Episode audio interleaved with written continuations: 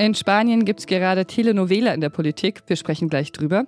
Und es geht heute bei uns darum, wie Kinos wieder erfolgreich werden können. Ich bin Pia Rauschenberger. Redaktionsschluss ist 16 Uhr. Werbung. Diese Woche in der Zeit? Die Bücher des Frühlings. 16 Seiten blühende Fantasie. Von gefährlichen Liebschaften, einer Flucht auf dem Mississippi und magische Erzählkunst das Literaturspezial zur Buchmesse in Leipzig. Die Zeit, Deutschlands größte Wochenzeitung. Jetzt am Kiosk oder direkt bestellen unter zeit.de/slash bestellen. Es ist ja so ein bisschen wie in einem Theaterstück aus dem 16. Jahrhundert. Ein Politiker, der im Exil lebt und von dort Einfluss übt. Ein anderer, der verloren hat, aber noch an die Macht kommen könnte, wenn er sehr viel Ruhe und Geschick mitbringt und ein König, der vor einem Dilemma steht. Ich will Sie nicht verwirren, das sind jetzt erstmal genug Protagonisten, die ich hier vorgestellt habe. Es geht um Spanien. Da wurde nämlich Ende Juli gewählt, aber es gab danach keine klaren Mehrheitsverhältnisse. Das linke Lager um den bisherigen Ministerpräsidenten Pedro Sanchez hat 171 Sitze erreicht. Für eine Regierung braucht man aber 176. Und die konservative Partei Partido Popular wurde stärkste Einzelpartei, aber erreicht auch nicht genug Sitze, um eine Regierung zu bilden. Selbst wenn sie mit der rechtspopulistischen Partei Vox zusammen regieren würde. Heute ist dann das spanische Parlament zu einer konstituierenden Sitzung zusammengekommen. Und das Besondere war vielleicht, dass einer nicht dabei war, der aber trotzdem eine ziemlich große Rolle im Hintergrund gespielt hat. Carlos Puigdemont.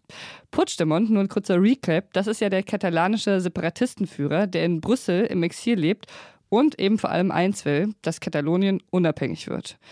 Julia Macher ist gerade am Flughafen, um nach Spanien zu fliegen und das Schauspiel aus nächster Nähe zu beobachten. Hi Julia. Hallo. Warum ist denn Carlos Puigdemont plötzlich zu so einer zentralen Figur in der spanischen Politik geworden, obwohl er eigentlich im Exil lebt?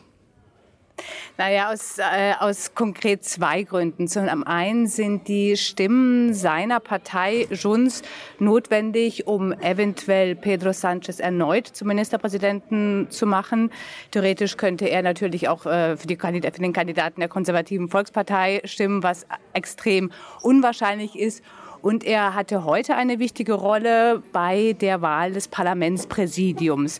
Dieses Organ bestimmt die Tagesordnung des spanischen Parlaments und die Besetzung spiegelt in gewisser Weise äh, das Parlament wider, aber die Art und Weise der Besetzung, die gibt natürlich auch äh, schon Hinweise darauf, welcher Kandidat oder welches Lager die besseren Chancen hätte. Äh, und es sieht nach der heutigen Wahl auch wegen der Stimmen von Carlos Puigdemont so aus, als ob das progressive Lager, das Lager von Pedro Sanchez, die größeren Chancen hat weil eben die sozialistische Kandidatin Francina Amengol heute zur Parlamentspräsidentin gewählt wurde. Ne? Aber das heißt, der sozialistische Ministerpräsident Sanchez konnte Puigdemont offenbar zu einer Kooperation überzeugen. Stimmt das? Genau, und äh, dafür hat er einige Eingeständnisse gemacht, beziehungsweise ist auf die Forderung des katalanisch, des katalanisch-separatistischen Lagers eingegangen. Äh, die Katalanen, allen voran Junts, haben nämlich unter anderem gefordert, dass das Katalanische eine offizielle europäische Sprache wird, also auch im Europaparlament äh, gesprochen werden wird. Der entsprechende Antrag ist äh, bereits in Brüssel. Und sie haben gefordert, dass auch im spanischen Parlament künftig katalanisch gesprochen wird. Das ist so. Da ist auch die Wahl von der Parlamentspräsidentin Francina Armengol ein wichtiges Signal. Sie ist eine überzeugte Katalanistin. Das heißt, äh, die Separatisten erhoffen sich Vorteile davon, wenn sie dem Ministerpräsidenten Sanchez ihre Stimmen geben. Aber Spanien wäre nicht Spanien, wenn nicht auch der König auf der politischen Bühne erscheinen würde. Was ist denn seine Rolle? Seine Rolle ist äh, zunächst dem Parlament einen Kandidaten vorzuschlagen. Normalerweise ist das äh, der Kandidat der stärksten Fraktion, in diesem Fall PP, aber normal ist im spanischen Parlament schon lange wenig.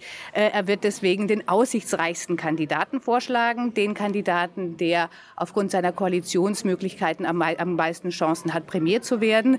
Wer da sein wird, ist noch nicht ganz sicher, aber wenn man eben dieses äh, Signal heute äh, sich anguckt, dann ist es wahrscheinlich äh, Pedro Sanchez, der dem Parlament vorgeschlagen wird. Wichtig ist dabei, dass äh, die Zugeständnisse, die die Sozialisten jetzt in Katalanen gemacht haben, wirklich nur für die Wahl des, des Parlamentspräsidiums gelten. Sie haben nicht gesagt, dass sie dadurch dann schon Pedro Sanchez ihre Stimme, ihre Stimme geben werden. Es wird also in Spanien weitergeschachert werden. Okay, dann guten Flug dir, Julia, und danke für das Gespräch unter diesen Bedingungen. Danke, bitte. Vor fünf Jahren war das, als sich die Klimaaktivistin Greta Thunberg zum ersten Mal mit ihrem Schild vors schwedische Parlament gesetzt hat. Ihr kleiner Solostreik fürs Klima hat sich ja mit der Zeit ausgeweitet. Irgendwann haben sich ihr Hunderttausende Menschen weltweit angeschlossen. Und daraus ist ja dann auch die Klimabewegung Fridays for Future entstanden. Jetzt, zum fünfjährigen Geburtstag quasi, hat die deutsche Klimaaktivistin Luisa Neubauer auf die Geschichte der Bewegung zurückgeblickt. Es ist leicht zu vergessen scheinbar, ähm, wo wir eigentlich gestartet sind. Also 2018 da gab es nicht eine richtige Art von Klimadiskurs. Da war jedes Ökothema musste sich mühsam in irgendeine Zeitung reinkämpfen, bevor es auf Seite 27.000 mal so ein bisschen abgedruckt werden durfte. Ja, es ist nicht zu unterschätzen, dass wir es geschafft haben, dass wirklich in Räumen über das Klima gesprochen wird, wo kein Aktivist am Tisch sitzt. Das hat sie bei tagesschau.de gesagt. Aber sie sagt auch, als Fridays for Future arbeiten wir kontinuierlich daran, dass es uns nicht mehr braucht und dass die Bundesregierung stattdessen eigenständig ihre globalen Klimaversprechen einhält. Also fünf Jahre lang schon arbeiten an der Selbstabschaffung quasi. Es wäre in diesem Sinne natürlich schön, wenn es in fünf Jahren die Bewegung gar nicht mehr gibt, aber ich denke, in fünf Jahren wird es noch Gelegenheit geben, ihr zum Zehnjährigen zu gratulieren. Ich glaube ja, Kinos, das ist so ein Ort, den viele Menschen sehr, sehr lieben und an denen die meisten Menschen eher schöne Erinnerungen haben. Popcorngeruch, gemütliche Sitze, Zeit mit Freunden, vielleicht ein erster Kuss oder zumindest schwitziges Händchen halten. Wahrscheinlich wären viele Menschen deshalb auch traurig, wenn es keine Kinos mehr geben würde.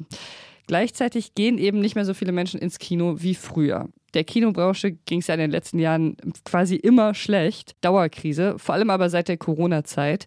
Und umso mehr Hoffnung gab es jetzt deshalb, ob Barbie und Oppenheimer es schaffen könnten, das Kino aus der Krise zu buxieren. Und man kann jetzt schon mal vorsichtig sagen, es ist auch ein bisschen so gekommen. Zumindest gab es laut dem Marktforschungsunternehmen Comscore seit 2006 kein Augustwochenende mehr in Deutschland, das so gut lief für die Kinos wie das erste im Jahr 2023, an dem Barbie und Oppenheimer angelaufen sind. Ja, und laut Zahlen vom Kinoverband haben bis einschließlich Sonntag mehr als vier Millionen Menschen in Deutschland Barbie gesehen oder zumindest wurden so viele Tickets verkauft. Und bei Oppenheimer sollen es 2,76 Millionen gewesen sein. Das allein löst aber natürlich trotzdem noch nicht die Krise des Kinos. Es ist wie so oft ein bisschen komplexer und dazu hat Matthias Rabe einen Text geschrieben, den ich Ihnen in den Shownotes verlinke und sehr empfehlen kann. Was noch? Ich weiß ja nicht, ob Sie schon mal in Berlin an einem Club anstanden. Das kann ja schon mal bis zu fünf Stunden dauern. Und mich erinnern diese Schlangen manchmal an das Kinderbuch Krabbert, an die schwarzen Krähen, die da nebeneinander hocken. Einfach weil schon sehr viele Menschen da schwarze Outfits anhaben. Also überhaupt nicht bei allen Clubs, aber bei den Klassikern würde ich sagen schon. Berghain, Ohm, KitKat und so weiter. Und es soll auch überhaupt gar keine Kritik sein. Also ich mag das sehr. Ich muss sagen, ich trage auch einfach gerne schwarz, auch im Büro. Aber genau darauf haben die Betreiber vom KitKat jetzt keinen Bock mehr. Nö, kein Schwarz mehr für uns, sagen sie. Auf Instagram haben sie diese Woche einen Post gemacht und geschrieben, hört auf, in langweiligen schwarzen Outfits anzukommen. Dress to impress. Tragt etwas Fabelhaftes, Glamouröses, Glitzerndes, Magisches oder fetischistisch Farbiges. Seid kreativ oder bleibt zu Hause. Dann hat das KitKat nochmal nachgezogen und in einem Kommentar klargemacht, ja, okay, also kreative, schwarze Fetischkleidung, die ist schon noch erlaubt. Dazu hatte Azadeh vor, vor allem eins zu sagen. Wild. Und ich muss sagen, dass ich mir jetzt persönlich einfach Barbiecore im KitKat nicht so gut vorstellen kann. Aber sollen sie mal machen, das Berghain hat ja bisher zum Glück noch nicht schwarz verboten. So viel von uns für heute. Morgen geht es hier weiter mit Azadeh und weiteren wilden Themen, zum Beispiel die Versuche Rechtsextremer als Schöffen Einfluss auf die Justiz zu nehmen.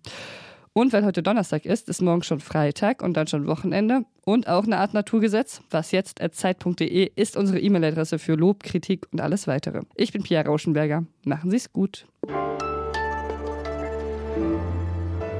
Und 2006, in der guten alten Kinozeit, war übrigens der Film, der die deutschen Kinocharts angeführt hat. Ice Age 2. Jetzt taut's. Mich machen schon die Geräusche sehr, sehr glücklich.